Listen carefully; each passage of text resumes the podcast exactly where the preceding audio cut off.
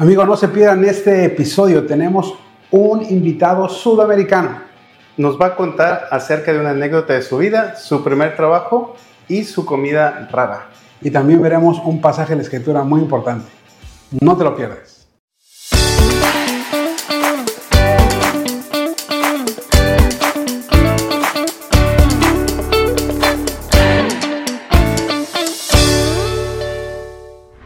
Hola, ¿qué tal? Yo soy Juanqui. Y yo soy Y Charlie, juntos somos los Gadarenos. Y estaremos hablando de cosas de la vida. Pero desde el punto de vista cristiano. No tenemos otro. No tenemos otro. ¡Comenzamos! Como les dijimos, tenemos nuestro invitadazo sudamericano. Bienvenido, muchas gracias por recibir la, la, aceptar la invitación. No, pero por favor, gracias por la invitación. No, bien contentos, bien contentos de tenerte. Por fin vamos a, a- a alcanzar eh, países sudamericanos que no había alcanzado nuestro podcast. ¿no? Y lo presentamos ahora con su voz real. Sí, ando un poco malo de la, de la voz, pero bueno, ¿qué se? Ese, ese es el, el precio que se pagan los artistas. Muy bien, pues muchas gracias. Siempre comenzamos con una anécdota. Eh, cuéntanos tú una y ahorita les cuento alguna otra. ¿Arranco? Sí, sí, sí, tú arrancas. Bueno, eh, tengo una anécdota que eh, tiene que ver con, eh, con mi primer trabajo. Ok. Yo inicio a trabajar desde muy chiquito, tenía eh, 13 años y tenía un amigo que trabajaba en, una- en un lugar donde se practica golf, ¿no? en unas canchas de golf. Entonces, eh, mi, mi amigo, él trabajaba juntando pelotitas. Hay un campo de práctica donde la gente tira y tira pelotitas y hay alguien que le pagan para recoger todas esas pelotitas. Él estaba todo el día juntando pelotitas. Y me dice, ¿no querés trabajar? Yo estudiaba, obviamente, entonces me dice, los sábados eh, vienen a, a ju- a jugar golf la gente y siempre necesitan un caddy. Yo ¿qué es un caddy? Me dice, el caddy es el que lleva el bolso, eh, le limpia los palos, ¿no? Y se los alcanza al que está jugando golf. Y, y se, pa- se paga bien. Imagínate, yo tenía 13 años, en aquel momento era uno a uno y pagaban 15 dólares o 20 por, por 4 horas de llevar el bolsito, ¿no? Para un chico de 13 años, en aquel tiempo estamos hablando del año Sí, 90 y 97 sería, ¿no? ¿No te compraste un carro? De golf. Y no, era, era una locura, ¿no? Claro. Entonces, eh, empecé a trabajar ahí en el, en el- los sábados, iba y, y empecé a, a conocer, ¿no? El, el pibe me dice, mira, lo que tenés que saber son los nombres de los palos, te van a pedir tal, es este, si te piden el hierro 7, es este, si te piden el drive o la madera, es esto. Se lo tenés que alcanzar y cuando te lo devuelven, lo limpias y lo guardas. Y, está pesado, el bolso está pesado, pero me dijo cómo llevarlo. Y digo, sí, sí, sí, está bueno. Y empecé a trabajar en eso. Era pura gente que, em, que, era, que, siempre practicaba ahí, o sea, que ya conocían las canchas, todo, iban a practicar. Entonces ya conocían las canchas, conocían todo, y me hacían plática, muy buena onda toda la gente. Pero un, un sábado llego a trabajar y resulta que había torneo. Es decir, no era un día normal, sino que había torneo y había gente que venía de otros lados. Claro. Entonces, eh, había mucho movimiento en el lugar y de repente había un hombre con sus palos, así se veía aquí muy, muy acá el, hombre, y dice, eh, que andaba buscando Cádiz, y me dice, eh, ¿cómo estás? Vamos, sí, sí, vamos para, para trabajar. Y cuando empieza el torneo, este tipo dice, bueno, eh, eh, tira una, una pelota y, y queda en un lugar en donde en el siguiente tiro tenía que atravesar un río que había, como un arroyito que había, ¿no? Y entonces me pregunta, ¿Qué- me dice, ¿con qué, ¿con qué le tiro? ¿Con qué lo paso hasta allá? Yo digo, este tipo no sabe que es mi cuarto día de trabajo, que nunca he visto un torneo de golf, que no tengo ni idea de las distancias. Para colmo, estamos hablando del noventa y tanto. Ahora me pudiera haber informado por internet. Claro, sí, claro. No había forma de que yo supiera eso. ¿no? Entonces yo le digo, y yo creo, le digo, Bien seguro. yo creo, le digo que yo más o menos de los jueguitos que tenía, le calculé, ¿no? Y entonces le digo, y yo creo que con tal hierro sí lo, lo puede cruzar. Y el tipo sale seguro, agarra el hierro, le tira pum al agua. Y me mira feo el hombre. ¿No me dijiste que con este hierro? Sí, le digo, Pero, pero se le pega bien.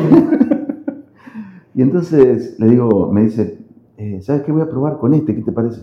Sí, sí, sí, yo creo que con ese otro hierro. Y tira con el hierro y ¡pum! al agua. Y el tipo se empezó a poner molesto, ¿no? Y de repente ya me, me, me pregunta, ¿no? Me dice, disculpa, ¿tú no, no eres de aquí o no sabes o qué? Y le digo, disculpe, le digo, yo la verdad que hasta ahora siempre lo único que hacía era llevar en los bolsos, pero nunca, nunca había estado. Y escoger los palos al azar. Y entonces el tipo ya, eh, bueno, la pasé muy mal porque no me acuerdo cuántos hoyos son. son ¿Cuántos hoyos 18, son? 18. Bueno, eso fue en los primeros dos. Los otros 16 hoyos me lo tuve que aguantar al tipo. Me insultaba, me decía de todo. Estuvo, era agresivo verbalmente conmigo, ¿no? Pero yo era chiquito, no sabía qué, no sabía si zafarme o, o qué hacer. No. Y así me tuvo, me tuvo, me tuvo, me tuvo. Y al final de lo que me dijo que me iba a pagar, me pagó la mitad nada más. Y, y bueno, se fue súper, súper, súper enojada, sasazo. Y, y bueno, ahí yo ya después, a partir de ahí, cuando había torneo, yo no iba. En torneos yo no voy. No, no, torneo ya no iba. Y empecé a aprender un poco más, un poco más, un poco más, pero ya no me animé a, a los torneos. Y Pero- ya nada más me descontaban el 30% en vez de... Así, de los 3 mil dólares que te voy a dar, nada más te voy a dar 1500. Sí, es que tú llegas a un campo de golf y se supone que el caddy te va a ayudar, pero te va a ayudar no a sacar la bolsa, te va a coachar, te va a decir, Sí. es el que conoce el campo, es más, luego vas al tira y te mira, más o menos así. Es Sí, que te faltó, te faltó un papelito. Sí, solo cargo. Sí, Sí, en entrenamiento. sí, tal cual.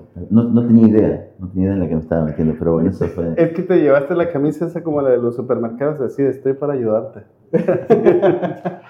Oye, pero después nunca te dio el gusto por el golf. Eh, O de que te, te dejaron traumado. No, lo que pasó fue que intenté tirar, pero, pero no, la verdad no, no podía hacerlo. Eh, Yo creo que ya sé por qué. Es que escogías mal el palo. de movida- no.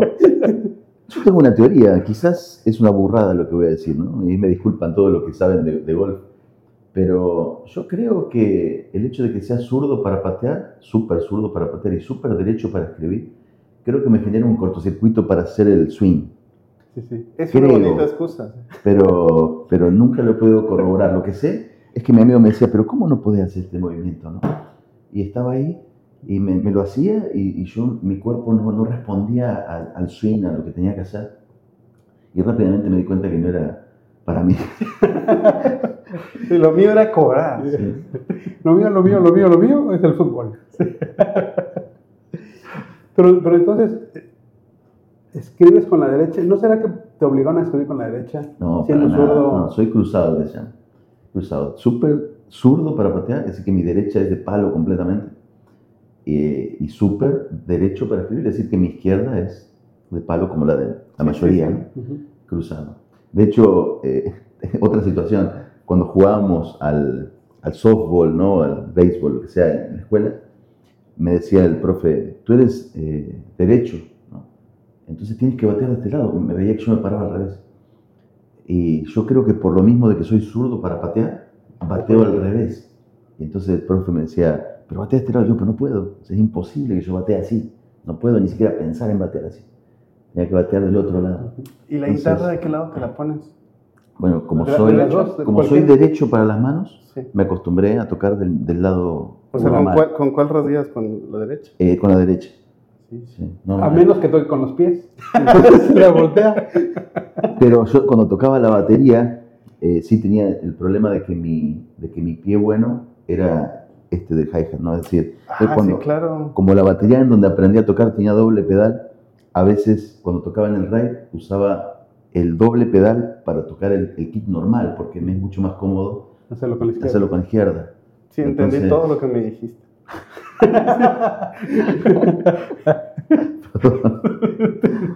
Sí, Lo que pasa es que hay, hay baterías que tienen doble bombo, dos bombos, Sí, ¿no? sí. con un pedal cada uno, o si no, con el mismo bombo, pero dos pedales, tucu, tucu, para los géneros, por ejemplo, tucu, tucu, pac, tucu, tucu. eso no se puede hacer con un solo pie, necesitas doble bombo, ¿no? Entonces, para eso se usa el doble bombo, como segundo bombo, pero yo lo usaba como primero muchas veces, porque mi mejor pie es el izquierdo, ¿no? Todo lo que dijiste dejó bombo a, Charlie. Oye, y Clarice en los comentarios acá, no es cierto, no es verdad. ¿Cómo es?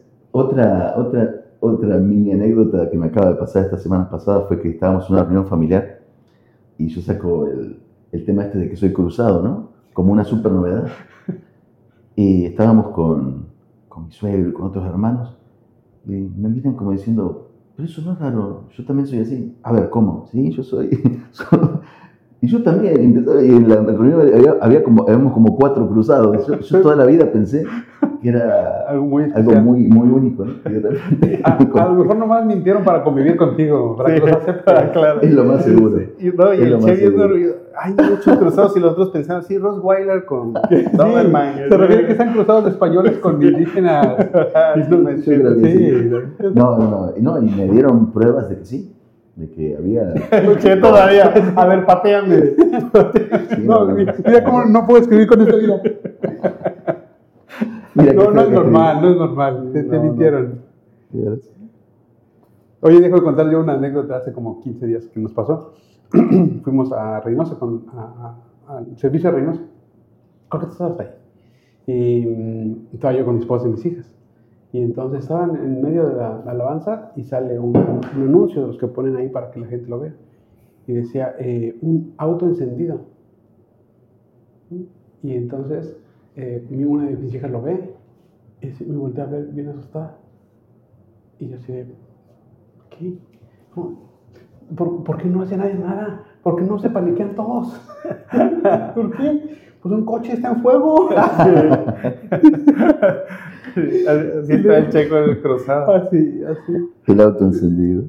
No, no, está, está, está arrancado, está prendido, lo dejaron sin apagarse.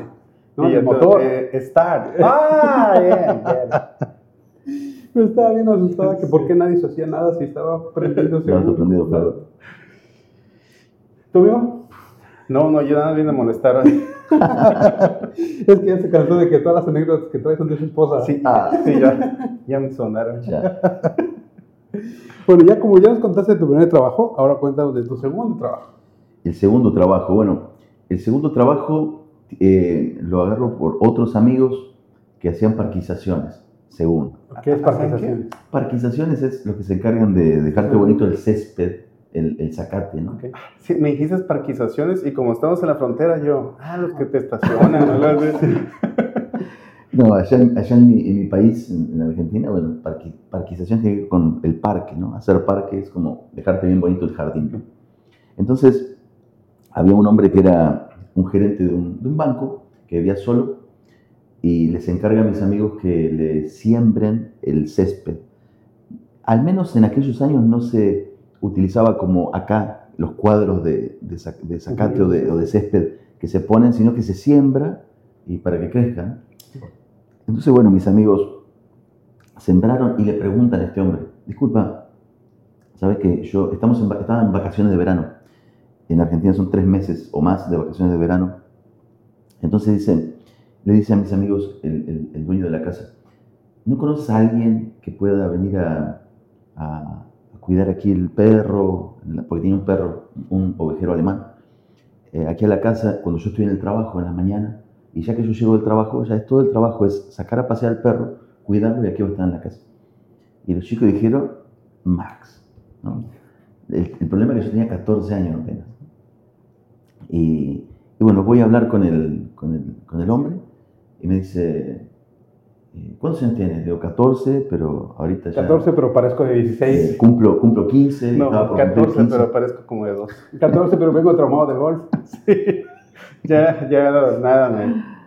Y, y bueno, una de las cosas que recuerdo es que eh, el césped por- lo, lo- lo regábamos, lo regábamos y nunca creció.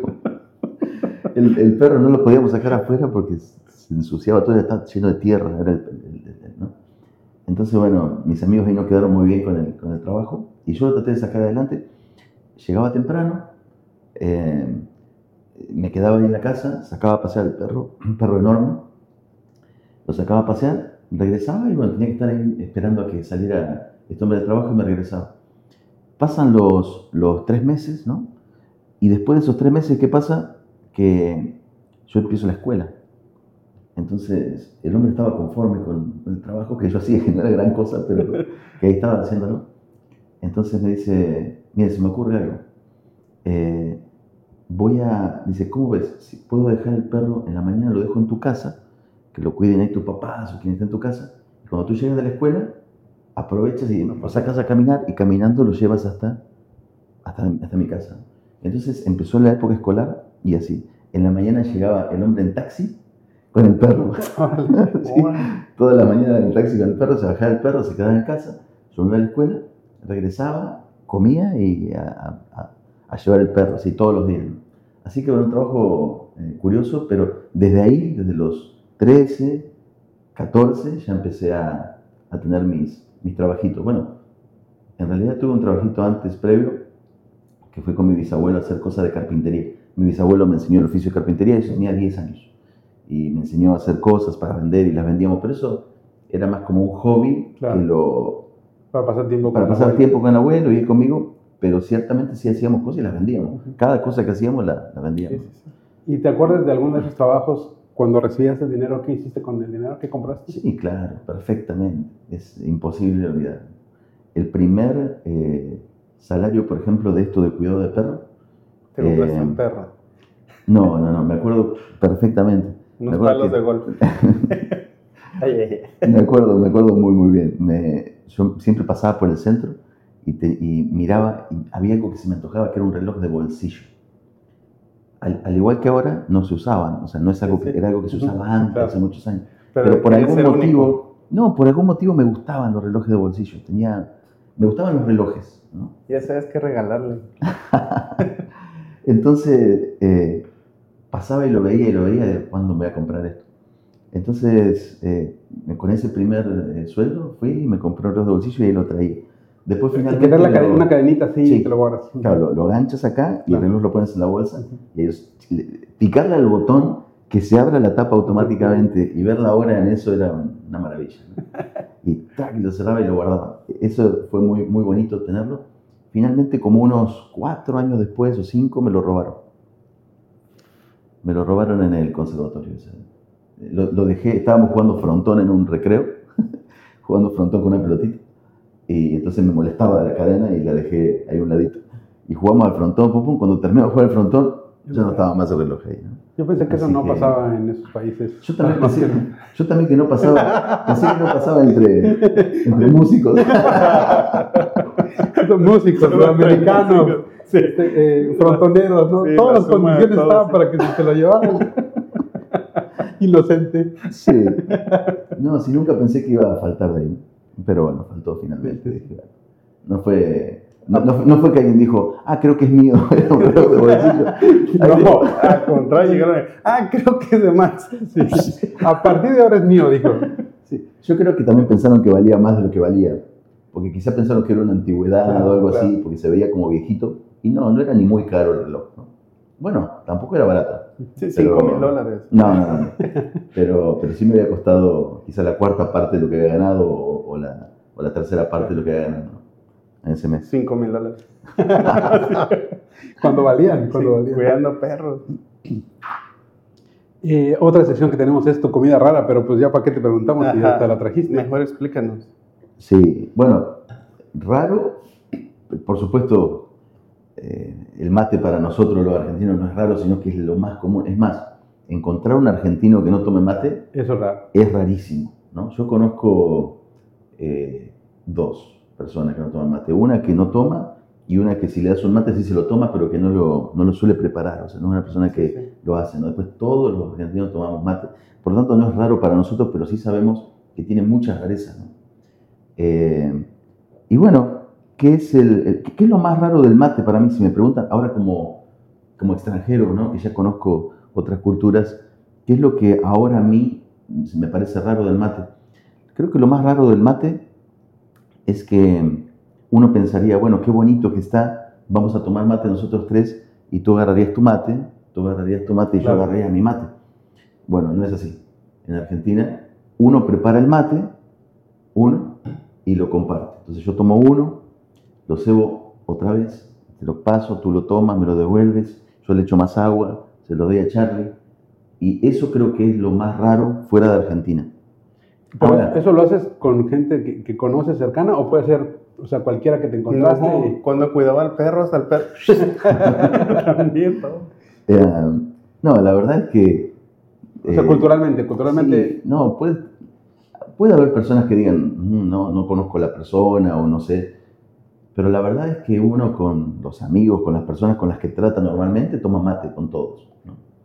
Eh, sí, me acuerdo de las ruedas de mate en la escuela, en el conservatorio, en la iglesia, terminando las reuniones, eh, eh, un solo mate y éramos un montón y un matecito para cada uno. 500. O sea que las iglesias allá en Argentina, ¿te imaginas? Vamos a compartir el mate. Y 800 personas.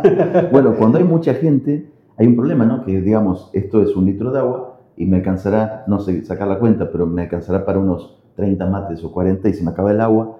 y aparte tardaría mucho en dar la vuelta. Claro. Entonces, cuando ya son más de 10, 15 personas, ya otro dice, bueno, voy a preparar otro mate para que haya dos mates circulando y te toque un poquito más, más rápido el segundo mate. Tengo como 10 mil dudas, pero por ejemplo, ¿a qué le llamas mate? ¿A todo o a cada que, o a la acción? Bien, mate, básicamente hay tres cosas que se llaman mate.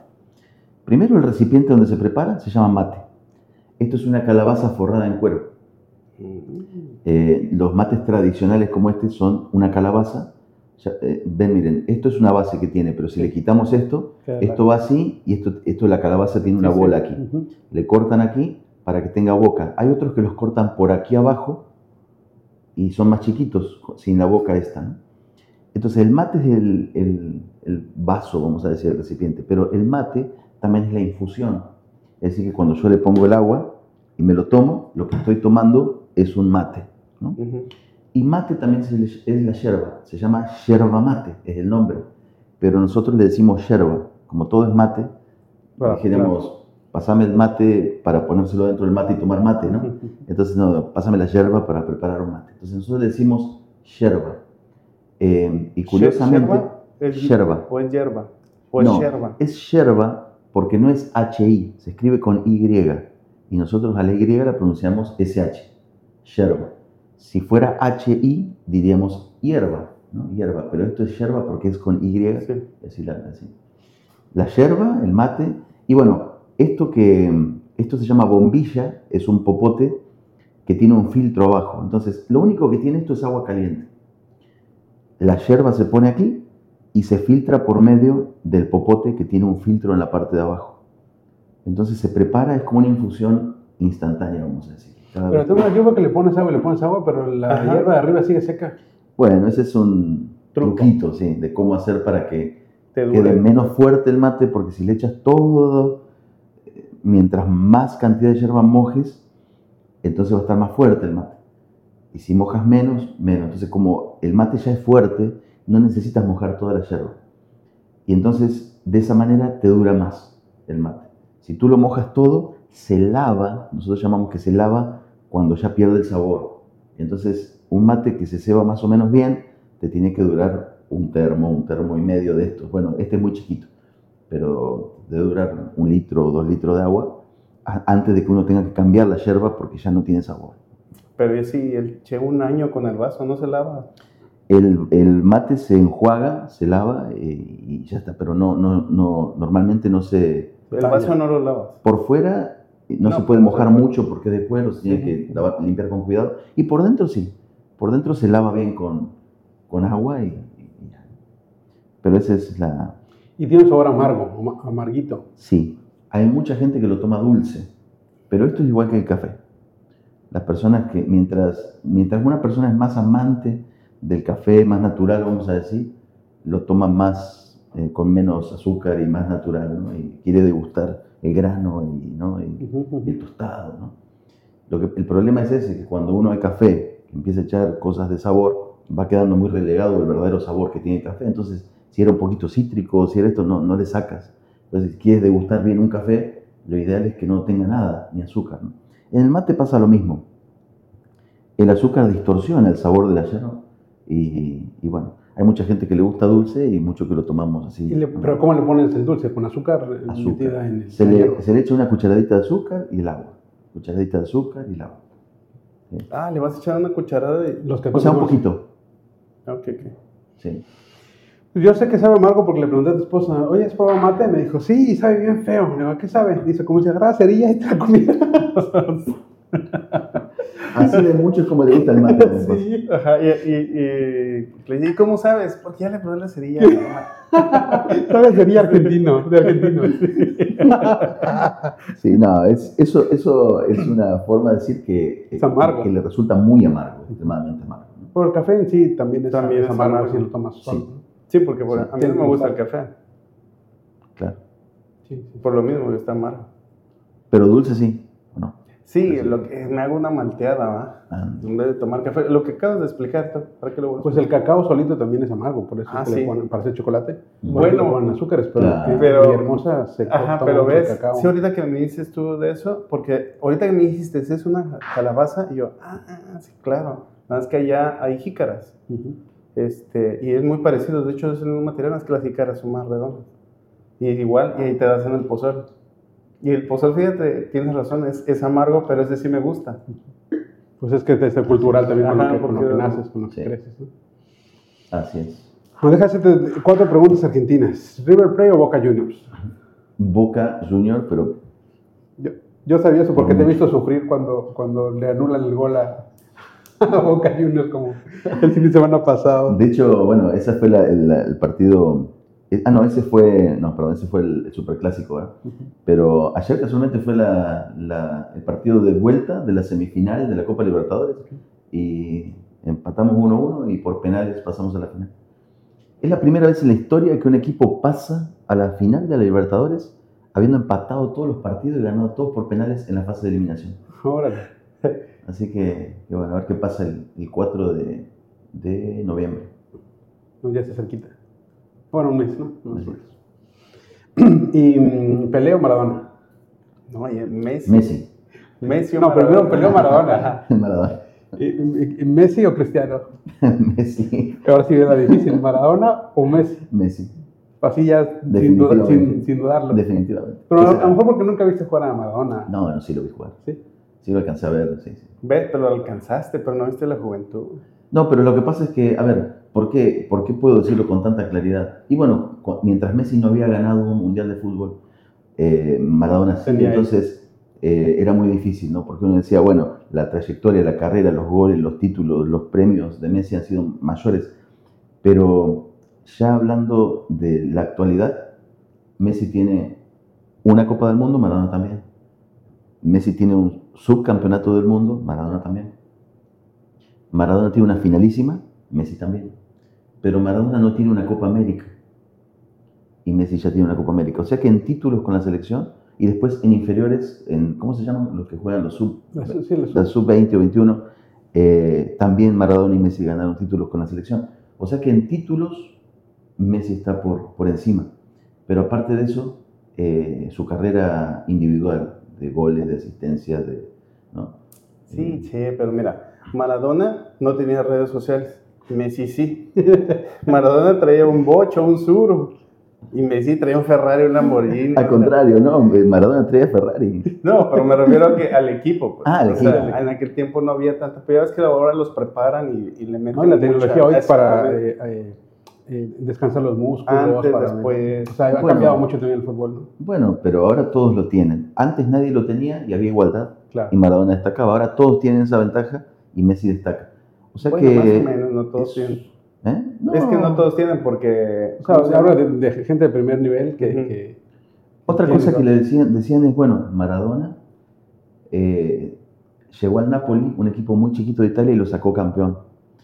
Messi juega bien porque juega en el Barcelona con puras estrellas. Bueno, ahora se acaba de ir al Inter Miami y saca campeón de una copa a un equipo que nunca había ganado nada en toda su vida. O sea que De hecho, abajo en también- su liga. Sí, hasta cuando llega. y de hecho, bueno, la- esta final que no pudo jugar la perdieron, pero él no pudo jugar, o sea que no, no hay forma de achacársela a él. Y creo que hasta en eso empieza a, a superar ¿no? a, a Maradona. Ok, la última pregunta antes de entrar al pasaje bíblico. ¿Quién es el, el futuro Messi? ¿Ya, ¿Ya nació el futuro Maradona Messi tercero? No, eso, eh, cuando estaba Maradona, Eh, decían, bueno, nunca- nunca, nunca- más iba a haber otro, ¿no? Y yo me acuerdo la primera vez que yo escuché hablar de Messi, fue alguien que yo apenas conocía. Eh, yo, le, yo estaba hablando de Maradona, ¿no? Estaba hablando, eh, estábamos hablando de Maradona y me dice, no, pero hay un pibito, Messi, que para mí va a superar a Maradona. Yo digo, no, pues yo ni, ni sabía, no lo conocía Messi porque estaba jugando en España y no, no seguía yo la Liga Española ni nada. Creo que todavía, no sé si había debutado, pero ya estaba en el radar de, este, de, este- de esta persona. Y bueno, finalmente sucedió. Entonces, esa pregunta, lo único que la va a contestar va a ser el tiempo. Puede ser que haya alguien, pero a mí se me haría muy difícil, ¿no? Que habiendo tenido a Di Stefano, que nadie lo menciona porque hace muchos años, pero, pero que fue un, al parecer, fue un astro del fútbol hace muchos años y era argentino. Después vino Maradona, después vino Messi. Y uno pensaría, bueno, ya es tiempo de que nazca en otro lado, ¿no? La superestrella del fútbol mundial. No todas las estrellas podemos nacer en Argentina. No, no, sí. ¿Cómo es? La humildad del argentino hasta, Sí, sí. hasta, hasta en la iglesia del Señor Sí, sí, sí, permanece. sí. No, no, se, se controla. El señor lo tiene así controlado, así. Sí, yo creo que ya es tiempo de darle chance a otro país que, que dé a luz una superestrella del fútbol mundial. Ya, ahí está el chicharito. Que, oh, échale luego tú con el Chicharito. El Giovanni Dos Santos. Bueno. Oye, qué seriedad el Che para hablar de Messi, ¿verdad? no, sí, Todo propio, sí, las palabras, todo escogido. Bueno, ¿qué les parece entonces si eh, platicamos del pasaje bíblico que vamos a ver ahora, que está en Lucas capítulo 12, del versículo 13 al versículo 21? Dice, le dijo uno de la multitud a Jesús, Maestro, di a mi hermano que parta conmigo la herencia. Así que aquí tenemos en el escenario una multitud junto con Jesús, obviamente sus discípulos.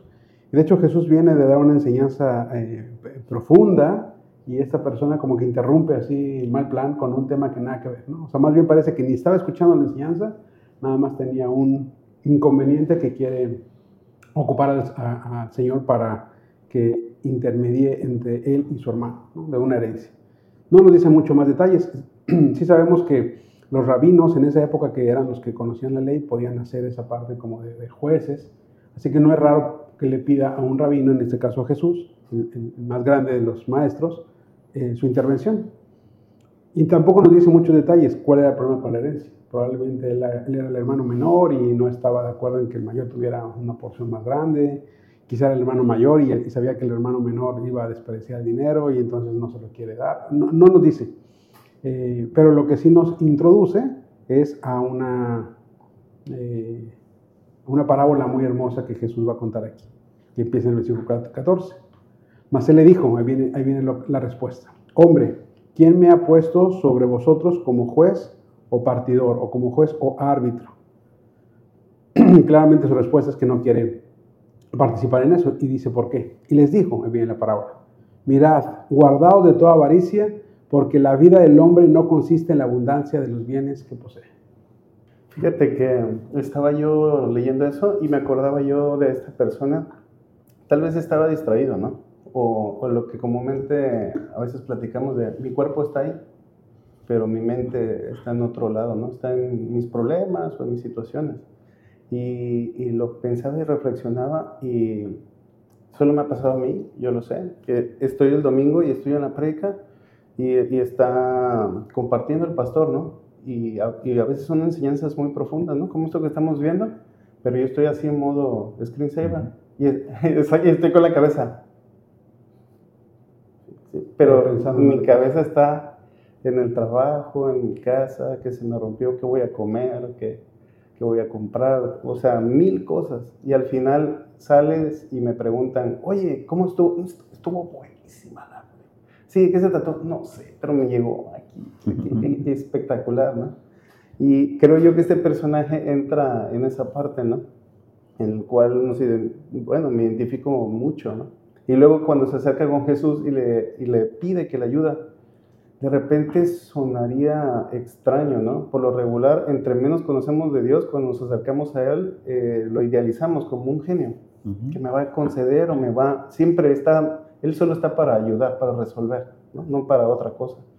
Ya cuando te acercas te das cuenta que no es así. Y, y profundizaba un poquito en esto y es, yo le preguntaba a Dios, ¿por qué no ayudarle? Y no es eso, es Dios contestándome, diciéndome, es que sí te ayudo, pero no es como tú crees. No, no, tú me pides el pez y no me va a dar el pez, me va a enseñar a pescar y dónde pescar, pero yo tengo que hacer cierta, esta, esta labor, ¿no? O, o en este caso con el hermano tal vez le estaba diciendo, este, ya te he explicado, tienes, es obvio que tienes un problema con tu hermano, ¿no? Es obvio. ¿De qué tamaño? No sé, no lo explica, pero es, ve, reconcílate con tu hermano, ve, pídele perdón, ve, sírvele, ¿no? que viene en este contexto y empieza esta parábola diciéndole eso, ¿no? La abundancia, este, guárdense, ¿no? ya ves que eh, en lo anterior de esto ya había una guárdense de la hipocresía. hipocresía, ¿no? Y ahora un segundo, guárdense de la avaricia, ¿no? Y, y, te explica esto. Este versículo me encantó muchísimo. Yo creo que es la raíz de todo esto cuando dice, la vida del hombre no consiste en los bienes que posee porque Dios nos conoce perfectamente y sabe lo superficiales que a veces, no a veces, de siempre somos o llegamos a ser, ¿no? En que siempre nos fijamos en cuánto tengo, cuánto quiero poseer, o que eh, sin considerar que Dios ya sabe mis necesidades, ¿no? Y, y, este versículo que está en Juan 17.3, que es la contraparte de que Dios te explica que sí es la vida, pero para Dios, ¿no? Que para el hombre es los bienes que posee, pero para Dios es el conocer al único Dios verdadero, ¿no? Y a Jesucristo, a quien Él ha enviado. Y, y, esa debería ser nuestra vida, conocerle más a Él, no para decir que ya soy cristiano y que no pienso en los bienes que poseo, porque esta es la realidad, sino para alejarme de esa realidad y irme limpiando, porque esa es mi realidad, estar, estar pensando en lo que yo poseo, lo que ocupo. Y hoy en día, eh, no sé ustedes qué opinan, pero ya ves que hoy en día está muy materializado, eh, hasta dentro de las iglesias, el Evangelio de la prosperidad y la cantidad de las cosas que uno debe de poseer, debe de tener, o, y cómo Dios solo está para estar proveyendo. ¿no? Tremendo. Em, este,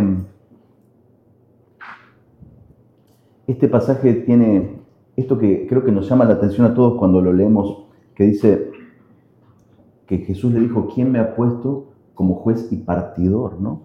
¿Quién me ha puesto como juez y partidor?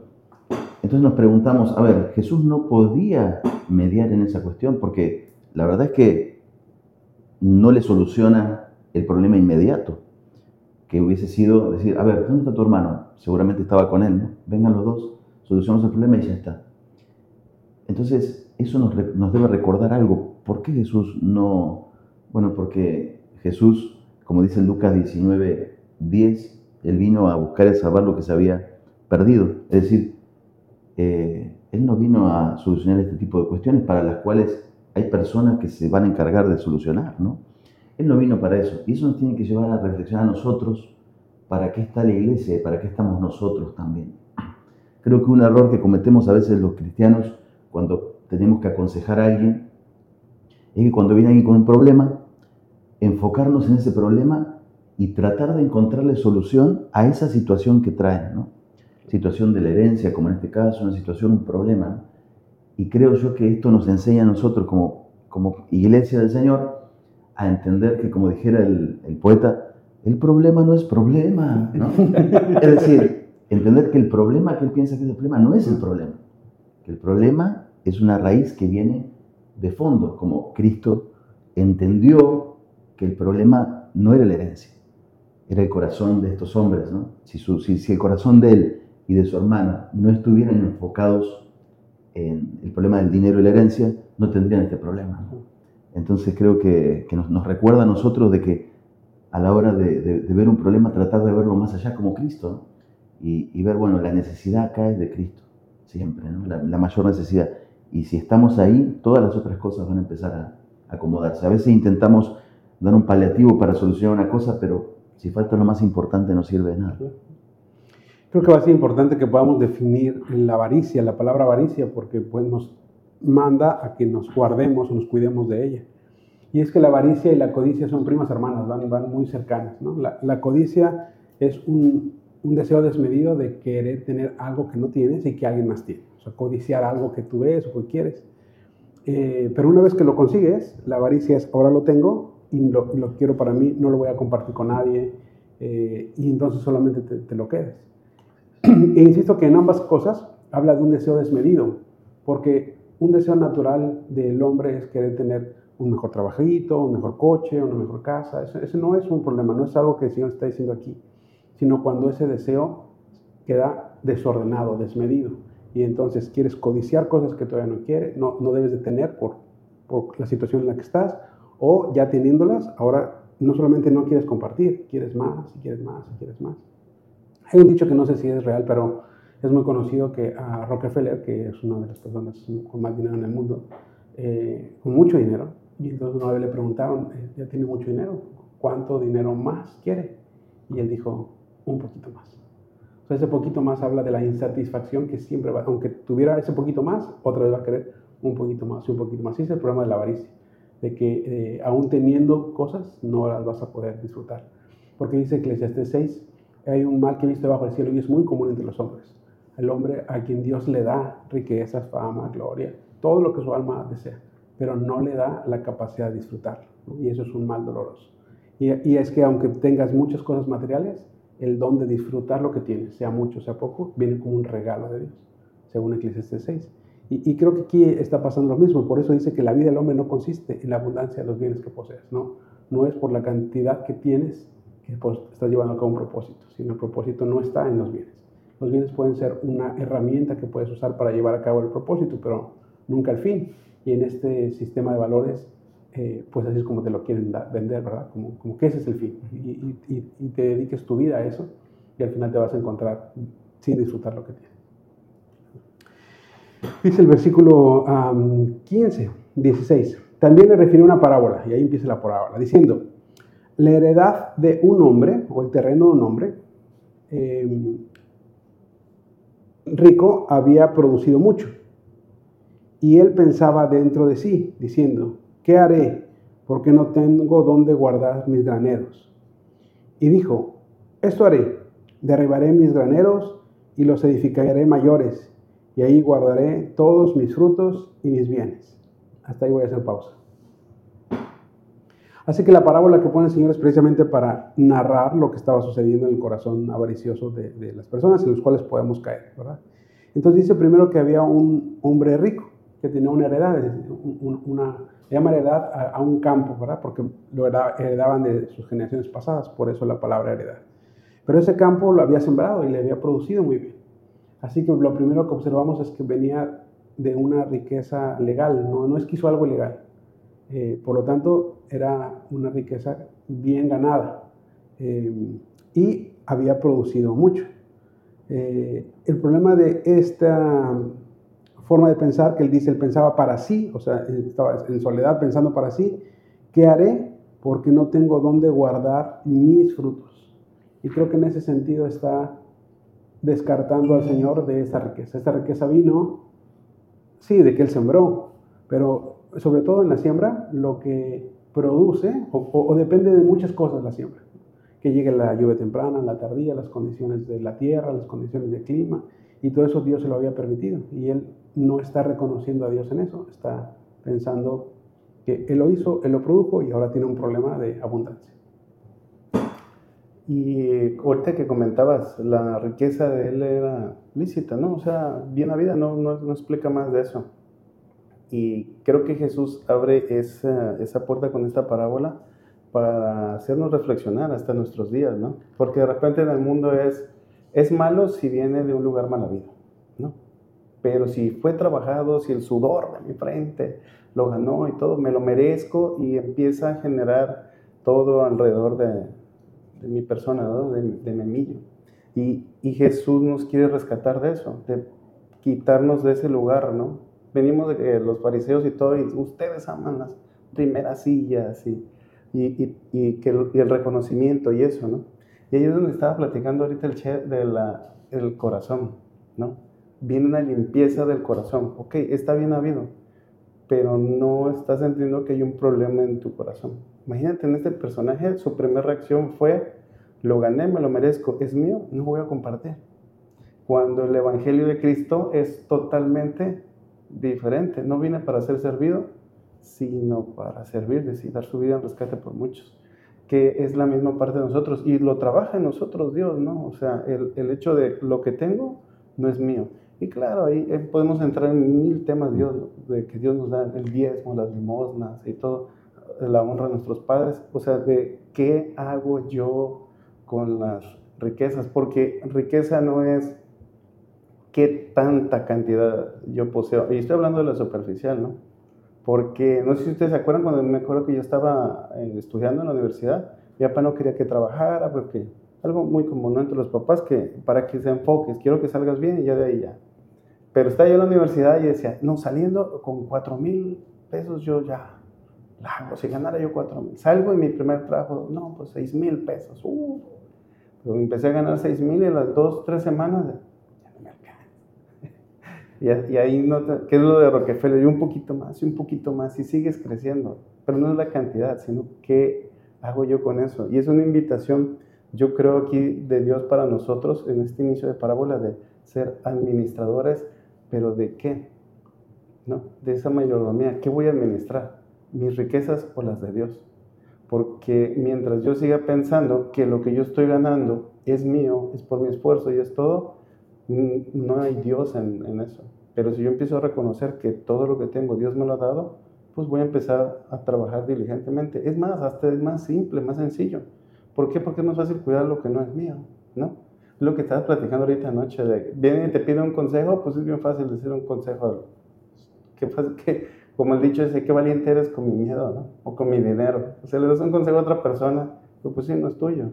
Pero aquí, al saber que es de Dios, pues claro, lo, lo empiezas a administrar mejor, a cuidar, y con un temor que, a, reverente hacia Dios, ¿no? La Biblia dice en, en Colosenses 3.5 y en Efesios 5.5 que la avaricia es idolatría.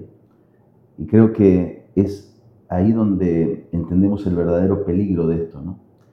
Cuando nosotros miramos la lista de, de pecados, a veces decimos, oh, qué pecado tan feo, ¿no?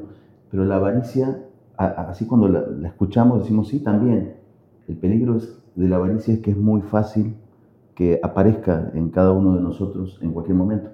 Y lo peligroso es que eh, definitivamente la Biblia lo dice así, avaricia es idolatría. Idolatría significa poner algo por encima del Señor.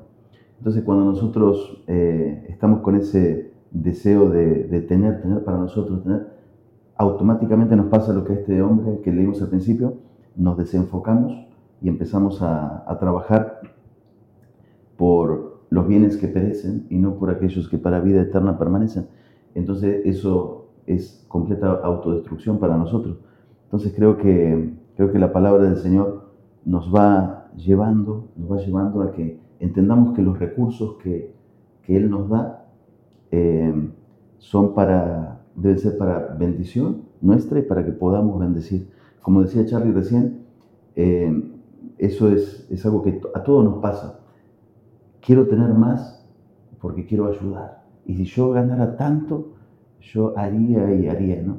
Pero tristemente nos suele pasar que de repente el Señor nos da eso que anhelábamos y después decimos, ah, lo que pasa es que no me alcanza.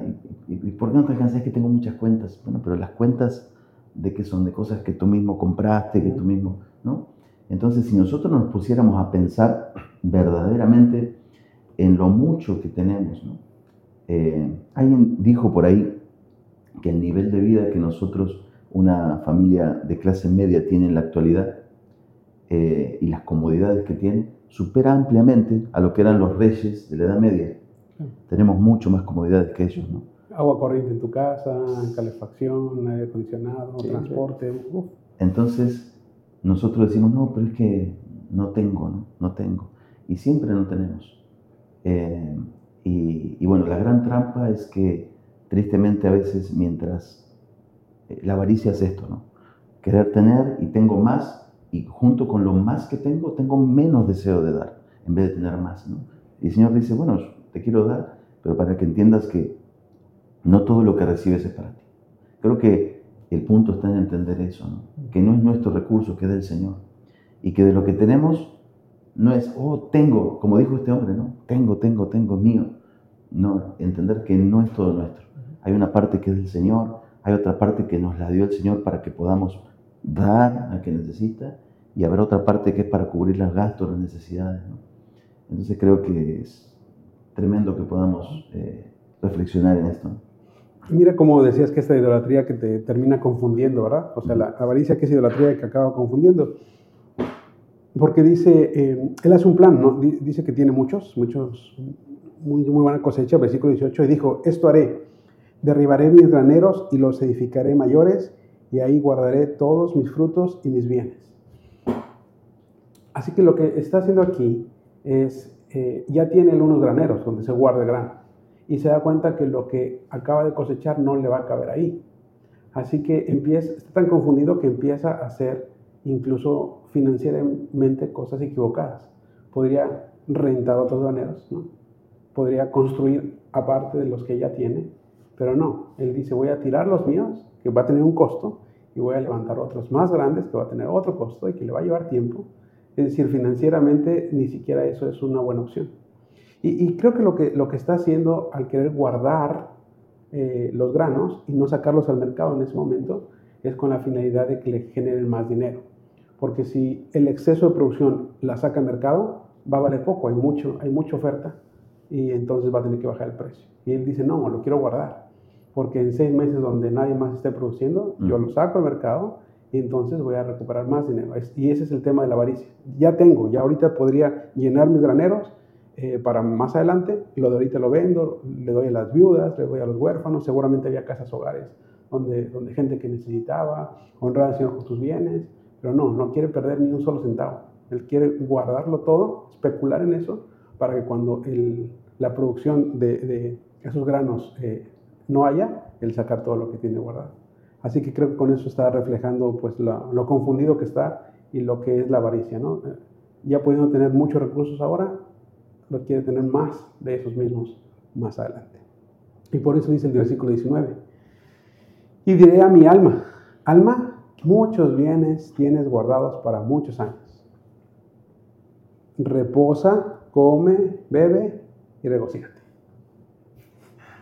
Como ahorita eso que estaba platicando tú ahorita y lo único que provoca es todo mi enfoque está metido en una sola cosa y a veces hace que nos alejemos primeramente de Dios y luego no nos damos cuenta cómo va destrozando todo lo demás, nuestra familia, nuestros hijos, y ya cuando es demasiado tarde, voltear para atrás y ver, y si yo hubiera hecho, si yo lo hubiera movido.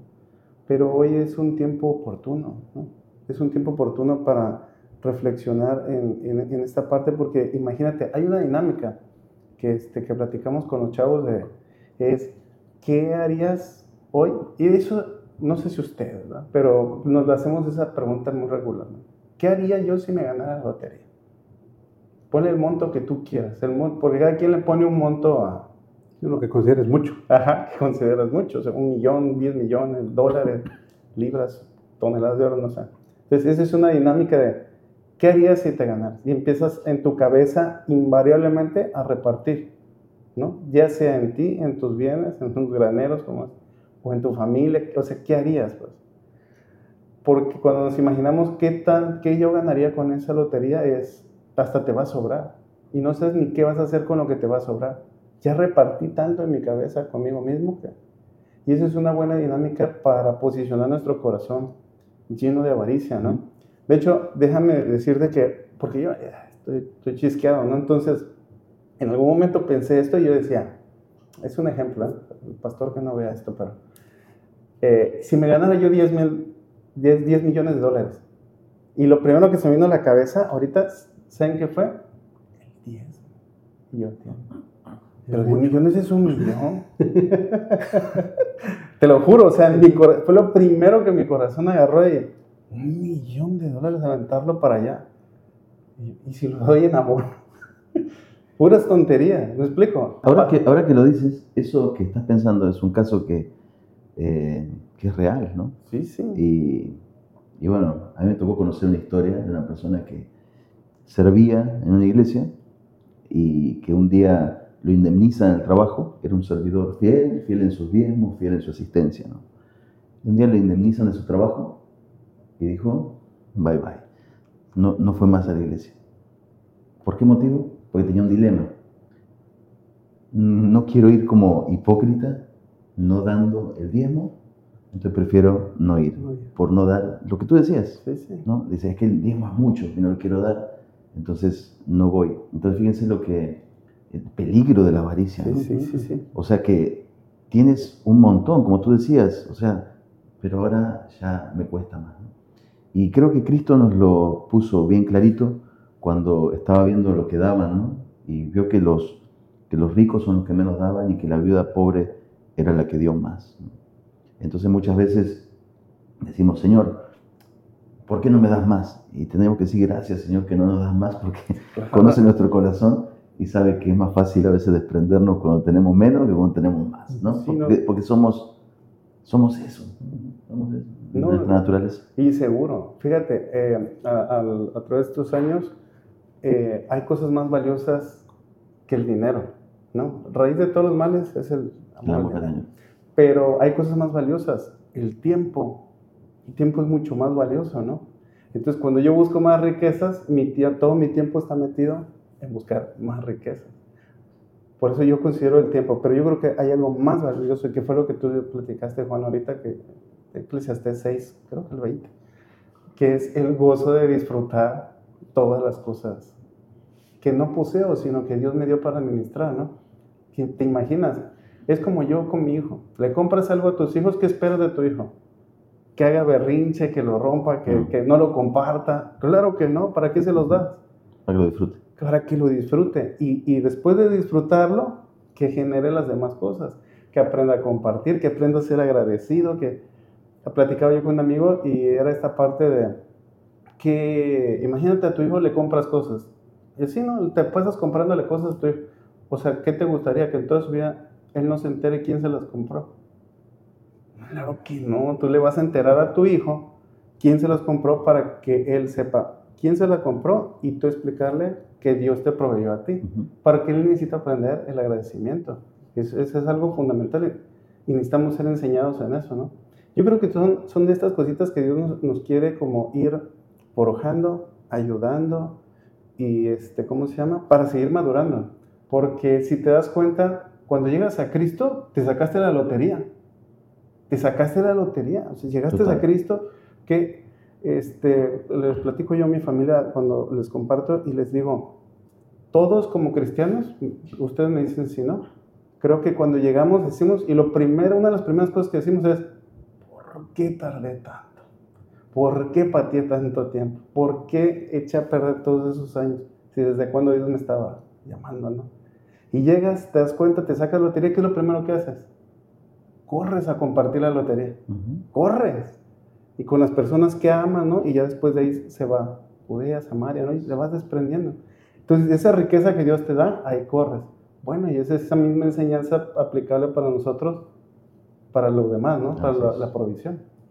Ahorita que decía este versículo de Timoteo de que amor de todos más es el amor al dinero, la Biblia claramente muestra que Dios no tiene problema con el dinero. No es el dinero en sí, porque tenemos personajes bíblicos con mucho dinero, como Abraham, Isaac, Jacob, Job, en el Nuevo Testamento José de Arimatea.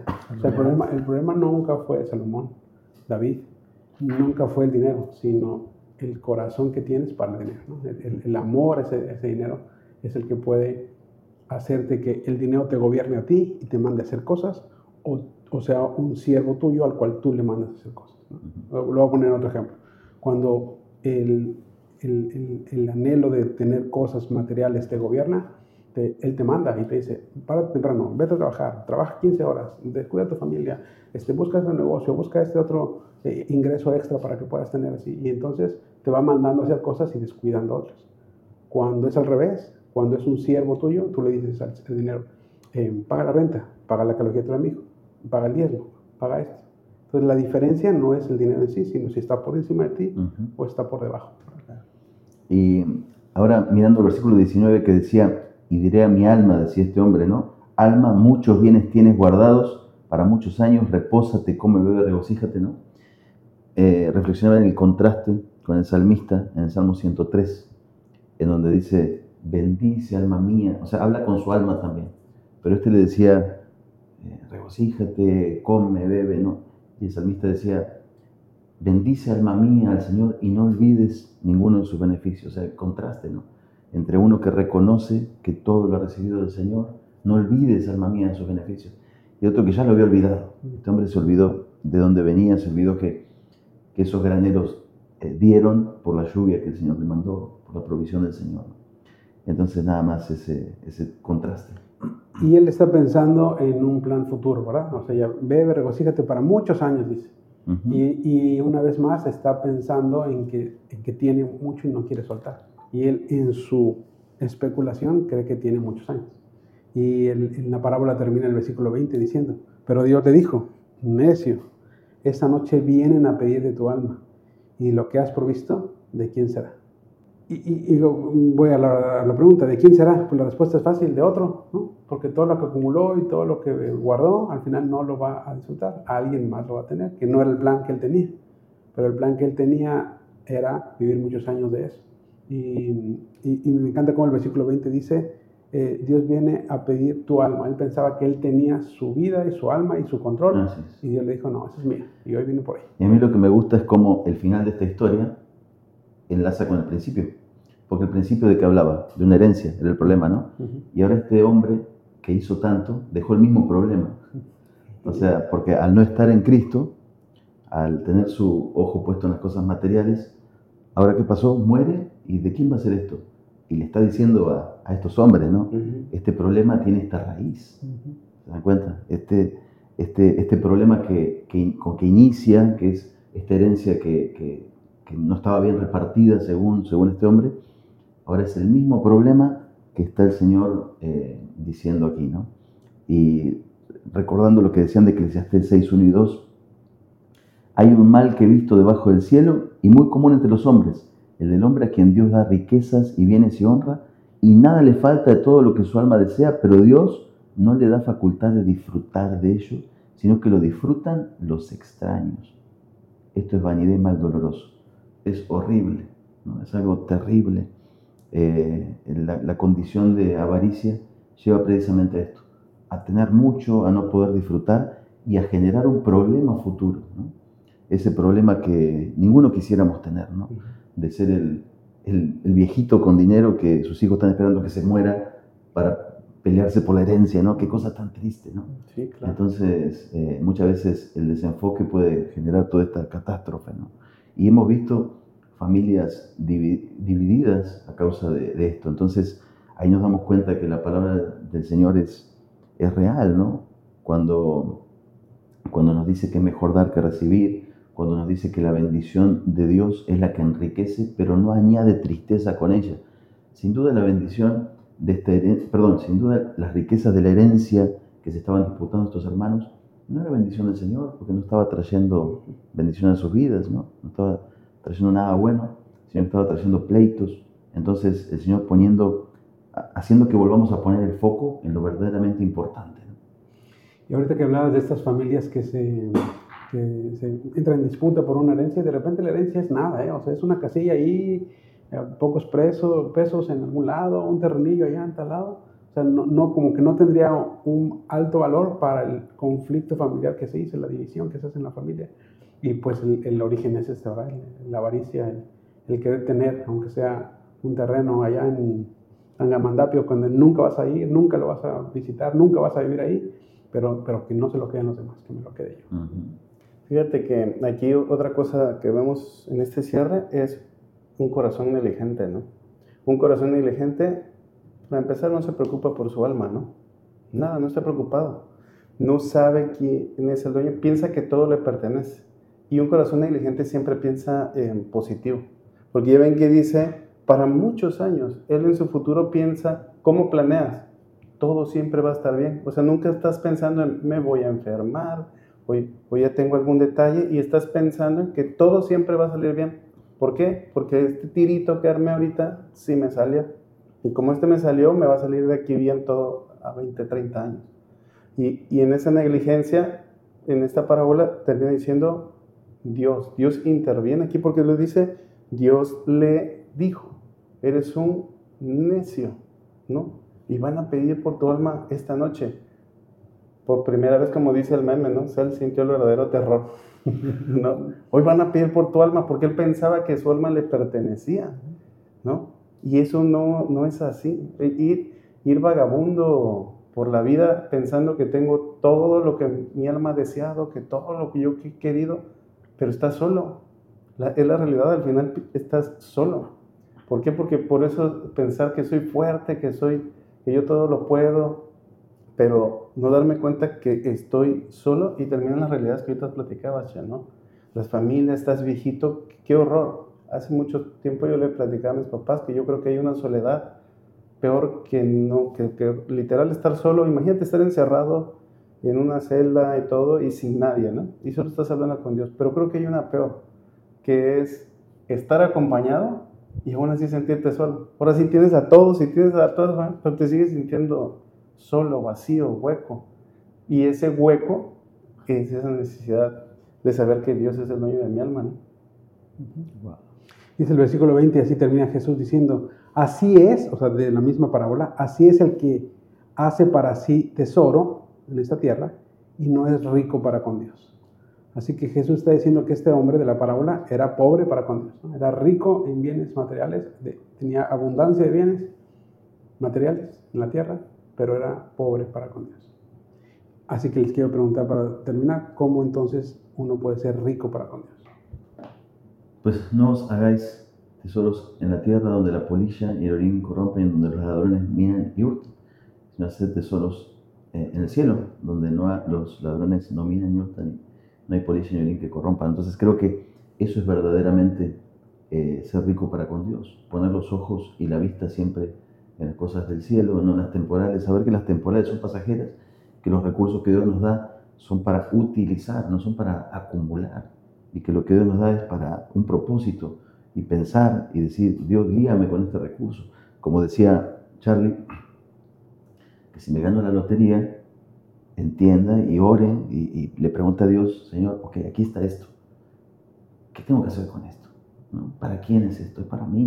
¿Para, para compartirlo? para, para qué es, ¿no? Entonces, tener bien claro, creo eso es eh, ser rico para para no ser un, un, triste y pobre rico, ¿no? Mm. Claro.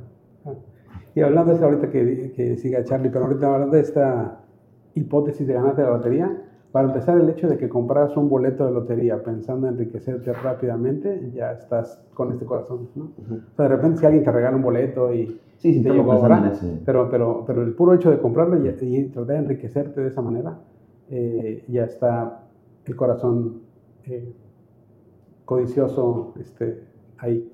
Em, pero a lo mejor puede ser lo mismo, una herencia, no, no la trabajaste, la, heredas, y, y, y qué hacer con eso, de tal forma que puedas ser rico para con Dios.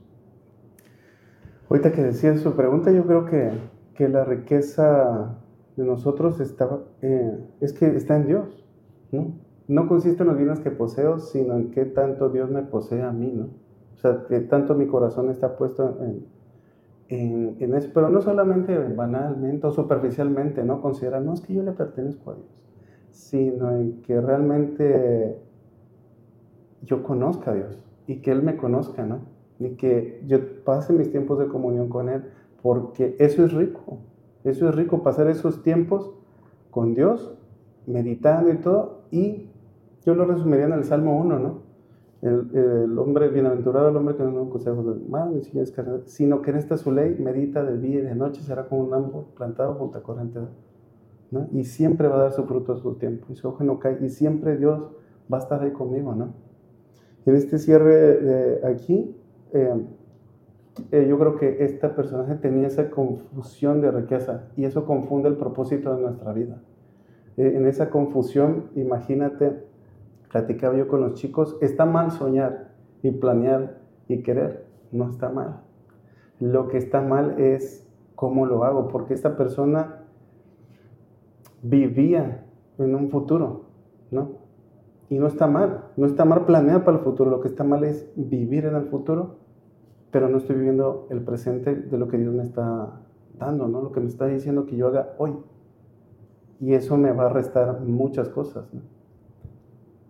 Sí, de repente, como dices, vives en el futuro, planeas, pero siempre incluyendo al Señor de que si Dios lo permite, si Dios quiere, si me permite estar ahí, ¿no? Porque puede no y, se, hará su voluntad. Así que creo que esa parte con la que termina el Señor de, de- de alertarnos sobre la avaricia, pero sobre todo que busquemos ser ricos para con Dios, pues es esos recursos que Dios nos ha dado en esa tierra, no limitarlos a la parte material terrenal, sino poner que la obra se extienda por, medio de sus diezmos, ofrendas a los hermanos que tienen necesidad, limosna a los no creyentes que necesitan algo, sobre todo la palabra, y, y compartir el Evangelio, eh, eh, pasar tiempo con personas que necesitan un, un- un abrazo, un- un- una palabra de aliento, y estás invirtiendo en el reino. ¿no? Y es creo que ahí lo que decía Max es como es una transferencia de los recursos materiales terrenales al cielo, donde allá la polilla no corrompe, los ladrones no pueden entrar, y, y- y entonces realmente eres rico para con Dios. Y Mateo 6:33, ¿no? Más buscad primeramente el reino de su justicia y todas las demás cosas serán añadidas. Vivir con este pensamiento, ¿no? Rico para con Dios, ¿qué es? Pues el que prim- si primero buscamos el reino de Dios y su justicia, es lo primero. Porque si buscamos lo otro primero, es avaricia y es idolatría, porque lo ponemos por encima de Dios. Pero si buscamos primeramente el reino de su justicia, ya no caeremos en la avaricia, porque ya tendremos bien claro que primero es Dios y todo lo demás viene por añadidura de Dios. ¿no? Y si entendemos que son añadiduras, qué bendición, porque ya nuestros ojos no están puestos ahí y ya podremos vivir en libertad. ¿no? Y disfrutar añadiduras. Muy bien, pues muchas gracias. Con este entonces eh, terminamos. Nos vamos, pero no dejen de seguirnos en las eh, redes sociales, en las plataformas que ya nos conocen. No se les olvide suscribirse, denle like a este video, pongan sus comentarios aquí abajo Y recuerda cuán grandes cosas ha hecho Dios contigo. y cómo ha tenido misericordia de ti. Chao. Chao, chao.